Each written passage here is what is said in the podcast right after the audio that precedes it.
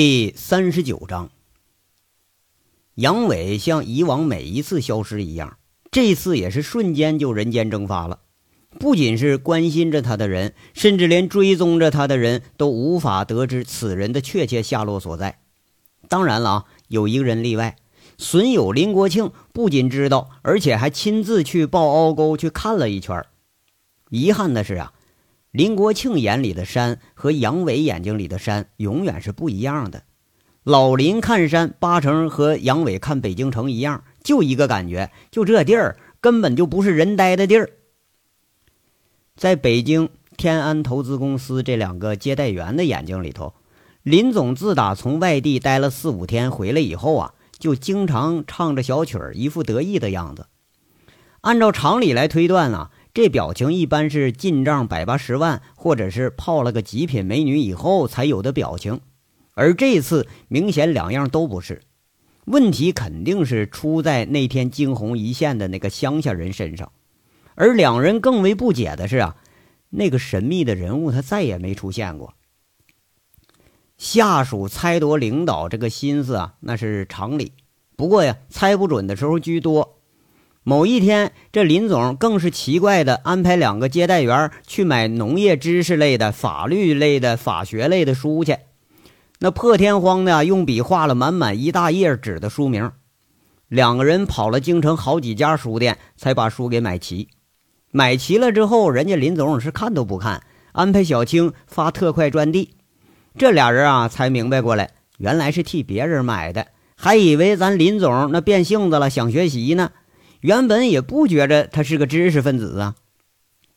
跑腿的小青一看，那个地址是个都不知道的地方，叫沁山县河湾乡，收件人是杨卫国。这个人好像不简单。小青知道啊，这林少表面很随和，不过靠着嘴皮子就撑这么大个家业。北京这号人虽然不少吧，但他可也不多，多多少少林总那也算是个人物。一般的县市级小领导，那见林总你还得预约呢。现在有人指挥着林总这么跑前跑后的，那这人肯定不是个一般人。更让俩人奇怪的是啊，公司的新年酒会之后，林总单独把俩人给留下来了，在说了一通祖国大好河山有多么多么秀丽之后，突然给俩人说了一个很吃惊的话题：“呃，你们二位啊。”哪位愿意下乡啊？公司现在开拓那生态农业业务，哎，得派一名那个副总和秘书要到云城及周边地区办理那相关手续。你们如果喜欢呢，可以留下任职。这下乡时间为两年，公司的工资照发啊，还可以额外得一个什么叫杨家湾农业开发股份公司的呃另一份工资。那个很花痴的丽娟儿啊，这下意识里头，她就誓守荆门，找个好老公的理想，她就摇摇头。那女人天生是得靠男人养活的，自己挣钱去，那叫什么事儿啊？还真有着响应林国庆号召的。小青最后决定去了，不过呀，恐怕不是林总的话给她感召了，而是下乡差不多和工资一般高这个补助让她动心了。小青叫陆文清，作为天安投资公司的代表，元旦之后就先行一步下乡了。这次啊，还稀罕了啊，居然是林总亲自送的，送走了那个文清啊。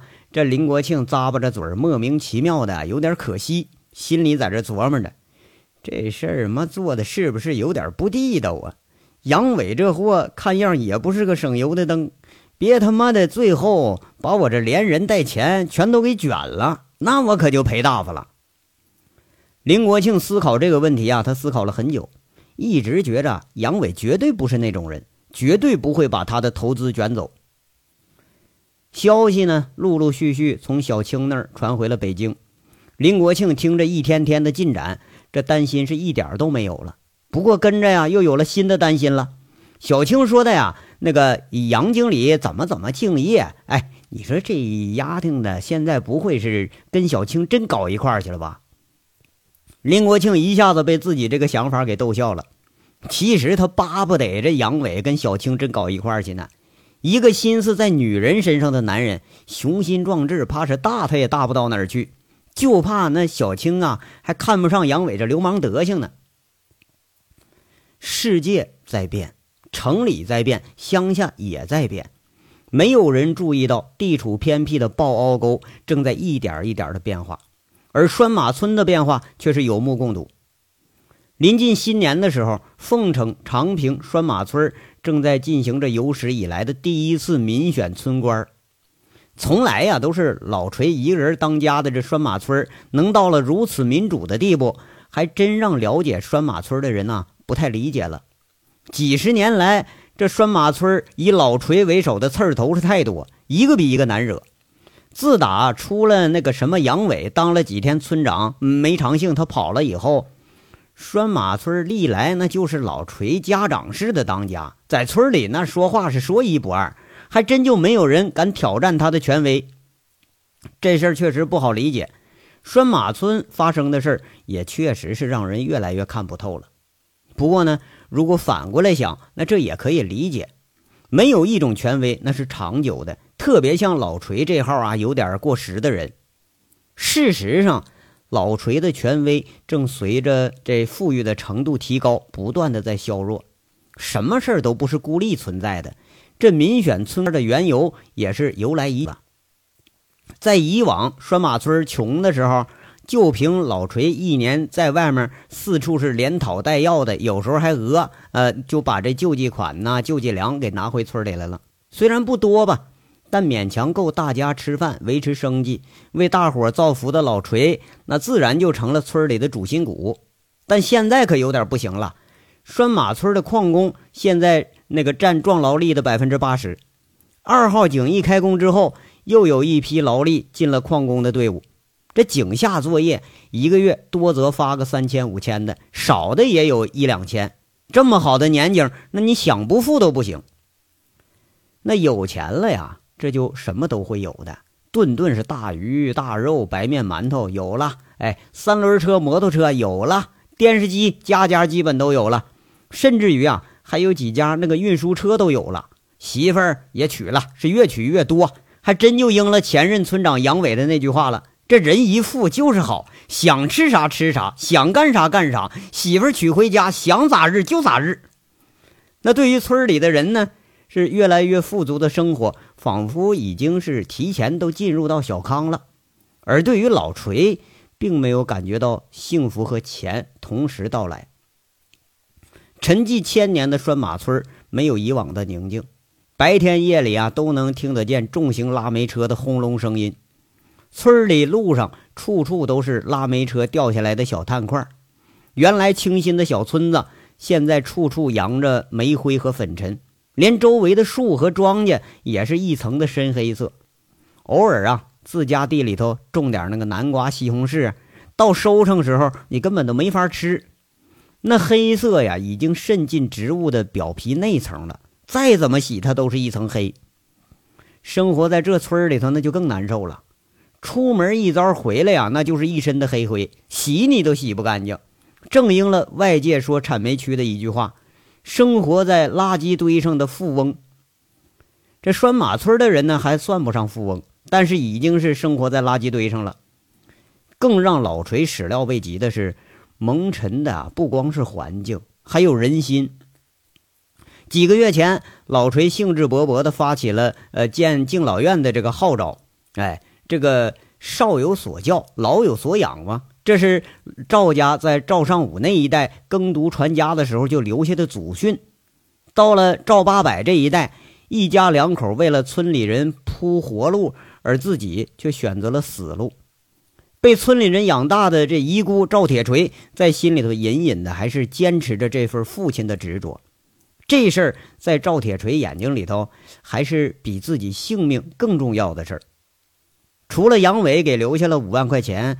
老锤还准备了两万多，准备啊，再从村里头筹个几万，就动工修着学校、修敬老院，再把二十几个无依无靠的老人给养起来。哎，将来也让更多的老人呐有所依靠。不过让他料想不到的是，这提议是叫好不叫座。说好的人真不少，但捐钱的实在是寥寥无几。平日里头一个月挣大几千的那个村民，你让他往外拿个三十五十，他都肉疼。老锤忙活了整整一个月，收了不过就几千块钱捐款。五十往上的那个村民呢，多数都觉着这事儿应该办。不过在家里头，那却是没有经济主权呢，就是当不了家那种啊。现在呢，二三十岁的毛头小伙子都是在矿上挣钱的时候。就觉着呀，这事儿好像跟自己根本就没什么关系。那上一代或者上上一代的事儿，在他们心里头，就像平时大人说的故事似的。况且，真正把这个故事能说清楚的人，村里头已经没留下几个了。老锤很失望，拿着几千块钱那捐款，他就骑虎难下了。最后不得不召开了村委扩大会议。商量着用矿上每年拨付的这个款项建养老院这个事儿，要说这也是没办法啊。拴马村的历史上遗留下来的那军烈属和孤寡户太多了，生活不能自理的这就有七八个。一个月呀，国家倒是有个几十块钱的这遗属补助，那可没个人养着看着，那还真不顶事儿啊。何况这补助它并不是很多。这个决议呢，还是被否决了。矿上拨那十几万，在村里人看来，那哪怕是一家几百几千给你平分了，也比修个什么养老院养活一帮子那个光吃什么都不会干的老家伙要强。老锤在当天的会议就摔了茶杯，骂了句娘，他再都没进村委。除了学校和敬老院呐，最大的心病就是在这路上了。那条拴马人用铁脊梁肩挑手扛炸药炸开的那条路，一年多的超负荷运行已经是毁得不像样了。路面坑坑洼洼，处处都是被重型车给压坏的路段。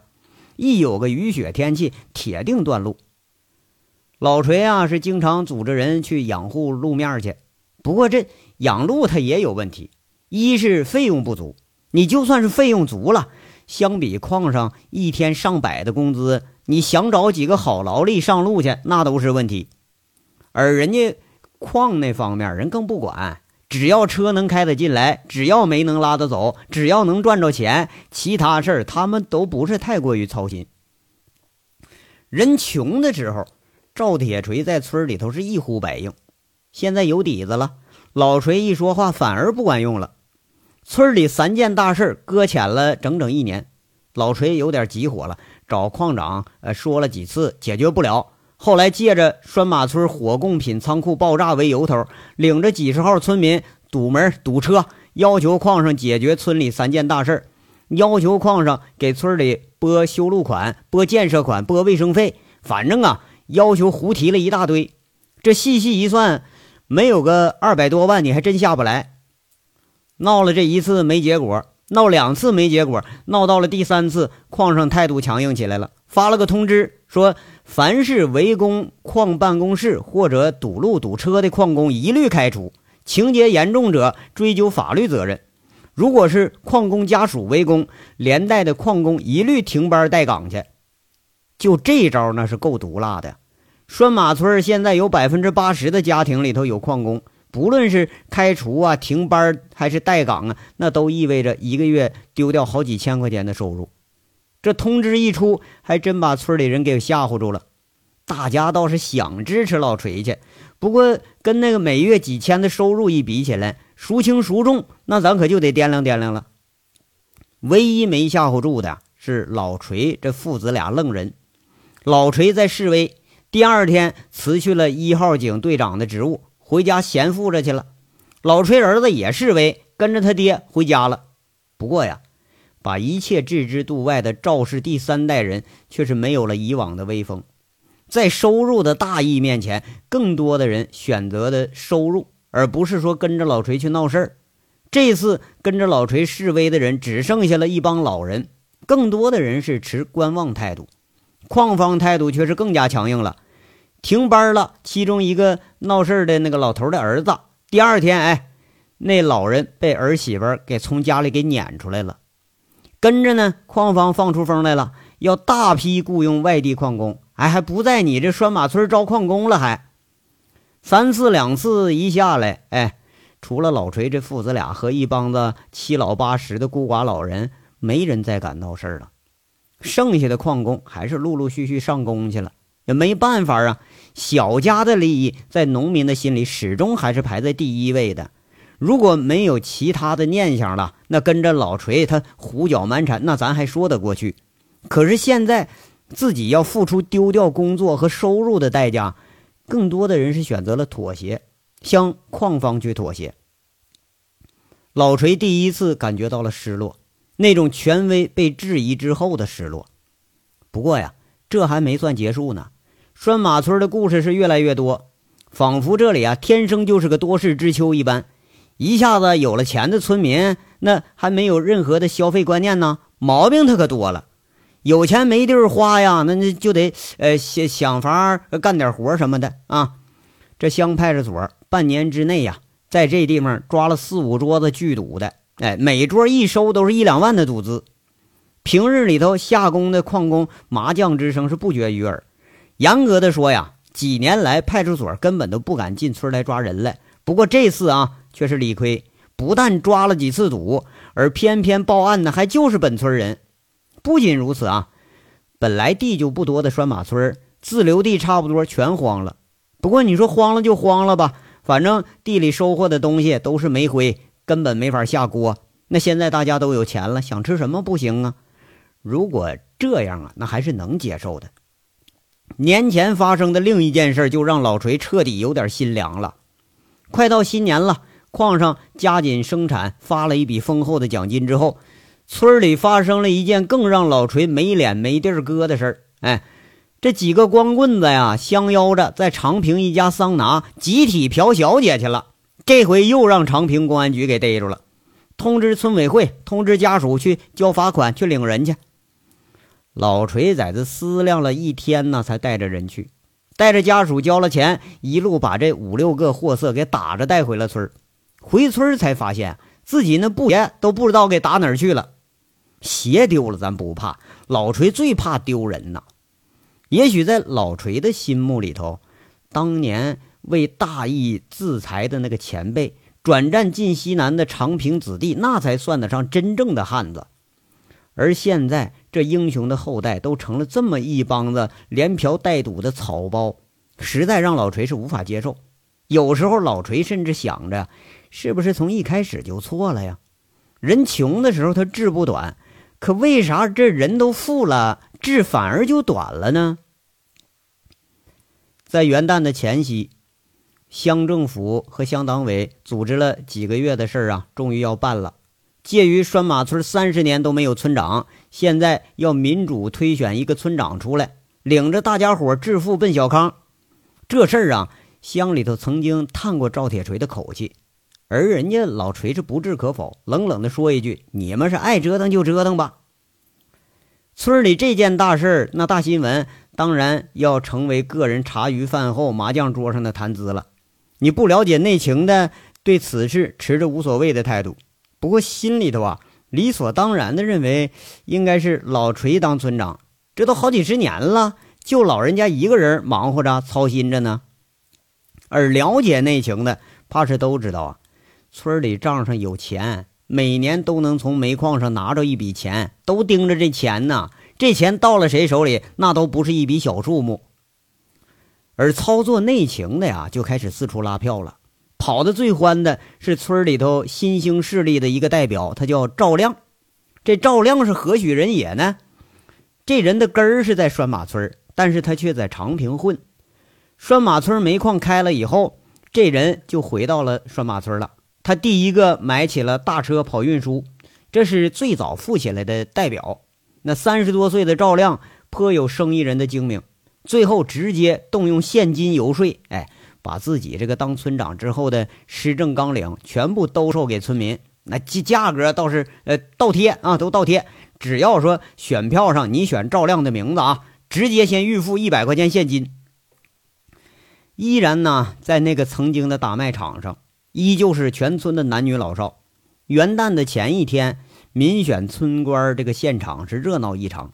随着计票人低一声高一声的喊着，最后只剩下两个名字了，一个是赵铁锤，一个是赵亮。赵铁锤是一路领先，而赵亮呢，在最后却是反超了老锤十几票，最终以微弱的优势战胜了拴马村在职三十年的村长兼书记，他成为了第一任合法的村官。这民主啊，倒是需要，但民主在村民心里头确实它不太值钱，说不定啊，一条烟或者一袋大米，哎，那就能换上不止一张票。结果一出，是全村哗然。这结果好像是在预料之中，却也有点是预料之外了。梳着油头粉面的赵亮站到了杨伟曾经发布村长演说那高台子上，大讲特讲说当村长之后的规划。包括说的那个村里啊，每个人呃每年按人头发两袋大米、两袋白面、十斤肉，每个人每个月补助多少钱？包括每年为村里头办十件实事儿。不过呀，说到后来他妈说不下去了，赵亮一下子发现厂子里人少了一半，最后是憋着气悻悻的说完了。等说完了，人基本上也都走完了，就没成想啊，这厂子能冷到这个地步。乡里参加的两个干事也是悻悻的走了。哎呀，这赵亮资历这么浅，怕是镇不住这帮村民呐。一个年纪较大的干事啊，心里在这想着。不过这事不关己，就高高挂起。乡长安排的事儿办了就成了呗，对不对？这事儿要不是说拿了人家呃选煤厂送的那红包，自己都懒得管呢，你就让他乱去呗。反正这老锤也不是个什么善茬，老锤是真落选了。村里年长的呀，呃，多少都是报之以同情，而且颇有些感觉不妥。那年轻的呢，多少是长出了口气。那这也好，没人管了，没人揍了，是不是？省着一天看着老锤，那比看着亲爹了躲得还快呢。有这么个村长在呀，一天到晚提心吊胆的。而赵亮就不一样了。人家经常跟大伙一块是胡吃海喝，隔三差五带头给矿工们介绍小姐，你这才叫老爷们呢吗？而那天呢，选村官落选的是老锤呀，没有到场的也就只有老锤父子俩。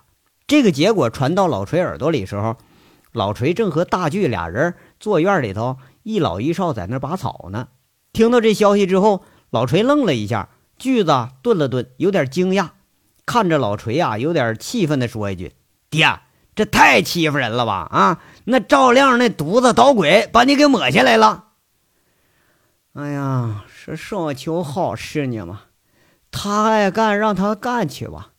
我挂这个名啊，都挂了三十多年了，没生过一天的心啊。”老锤不以为然，他心里头虽然有失落，但确实也是有那无官一身轻的感觉。这么多年一直都是劳心劳神的，而现在说话都不管用了，说不定啊，还真是自己落伍了呢。想退的心其实早都已经有了，只不过呀，没有找到自己觉着合适的人选。那句子在那恨恨的骂：“那没钱时候啊，穷的时候咋没人抢呢？现在村里有钱了，村委有钱了，就有人来抢了，是不是？啊？这么一群白眼狼吗？”哎呀，句子，你呀，省省啊！你跟杨娃哥学学啊，把这个名位呀，跟钱呐看得淡一些。你杨娃哥富了一方，自己拍拍屁股就走了，还搭上了好几万。他图了个什呢？嗯，重大义轻小利，这才是血性的汉子。一个破村长，争来争去的，有什么意思呢？活上个三五十年，啊，到了这儿还不是埋土里沤粪呢？有什么好抢的呢？你给我出去少惹事儿啊！听着没有？说你呢！老锤在这发着感慨，看锯子发愣，踢了一脚，给赵大锯树一个学习的榜样。你学学人家杨伟啊！那我知道了，爹。我就觉着你现在咋怂的厉害呢？凭啥让他骑咱头上？要杨娃哥在，早把狗日干趴下了。锯子看样实在是呃咽不下这口气去，人家老锤却不以为然。人家什么时候骑到你头上来了？真是了，爹一辈子还不想着让大家都富起来呀？现在不都富起来了吗？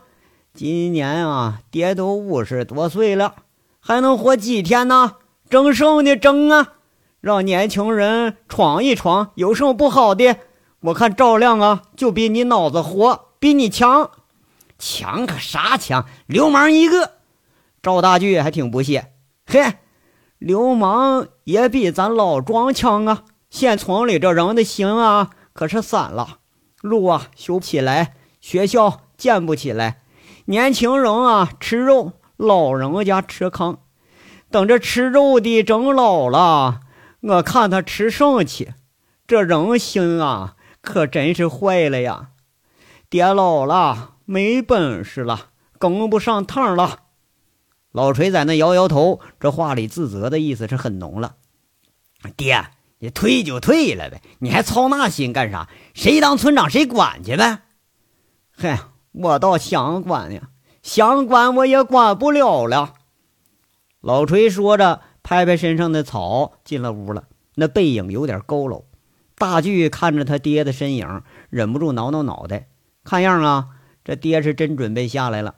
爹是真老了吗？也许啊，是真老了。在别人眼里呢，老锤更老了。原本以为新旧班子的交替将会有台大戏可看呢，挑战老村长的权威，赵亮这得吃不了兜着走。不过让大家不理解的是，平日里村民多少有点小错就吹胡子瞪眼的老锤，这次反而是出乎意料的平静。拴马村头村尾，拴马村那条路上，经常能看见父子俩扛着个铁锹，带几个老人往那路上啊，呃，垫垫土，扬扬沙子。这是老锤带着拴马人挑出来的一条致富路。让老锤一生在梦里都感到自豪和骄傲的一条路，现在呢，曾经和理想里的那个路面一样，都已经是千疮百孔了。爷俩或许是在为自己最后剩下的那么一点点荣誉啊，去修修补补。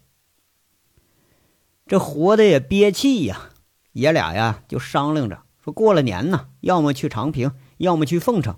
要么走的再远点去打工去，好歹爷俩这一个木匠一个铁匠出身，听说这两年城里人搞装修挺挣钱啊，俩大男人养活自己还应该没问题吧？况且老锤还是就一心想着把魏静的事儿给办完，勉强着过了春节，不到正月十五呢，老锤把家里头剩下的一只大牲口也给卖了，锁了门。爷俩带着那套老式的呃那个木匠工具，便携着，那就一起出了远门了。矿山依旧是在轰鸣着，煤灰与粉尘遮掩住了拴马小村。